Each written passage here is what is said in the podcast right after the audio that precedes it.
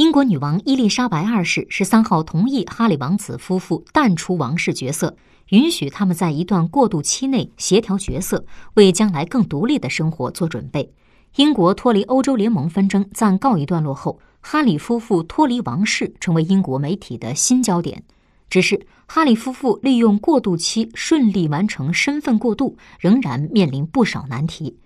一是实现经济独立，哈里夫妇作为王室成员，不能谋取个人利益，现有收入来自于政府财政预算百分之五和王储查尔斯拥有的王室地产收益百分之九十五两部分。其中，英国财政部去年向整个王室提供逾八千万英镑，约合一点零四亿美元预算。查尔斯去年的地产相关收入超过两千万英镑，两千五百一十万美元。从王室职责中抽身后，哈里夫妇原则上将与政府资助切割。王储查尔斯尚未明确是否继续提供财政支持，但表示哈里不会获得无限制的资金支持。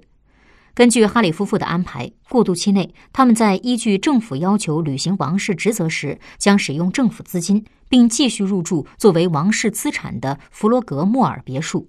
针对哈里夫妇的安保，一直由英国安全机构负责，今后由哪方承担尚不明确。考虑到哈里夫妇经常前往加拿大和美国，安保成本将升高。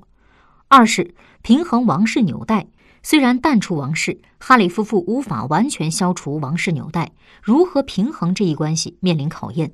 女王伊丽莎白二世称，哈里夫妇仍然是王室家庭中有价值的一部分，没有提及有关他们王室头衔的安排。外媒猜测，哈里夫妇可能自愿放弃头衔，淡化舆论关注度。美联社报道，以哈里夫妇的知名度，通过代言等方式可以轻松获取巨额收入。梅根的吸金潜力甚至可以媲美好莱坞一线女星。但是，这种消费王室的经济独立可能引起王室不满，也与他们淡化王室形象的初衷相悖。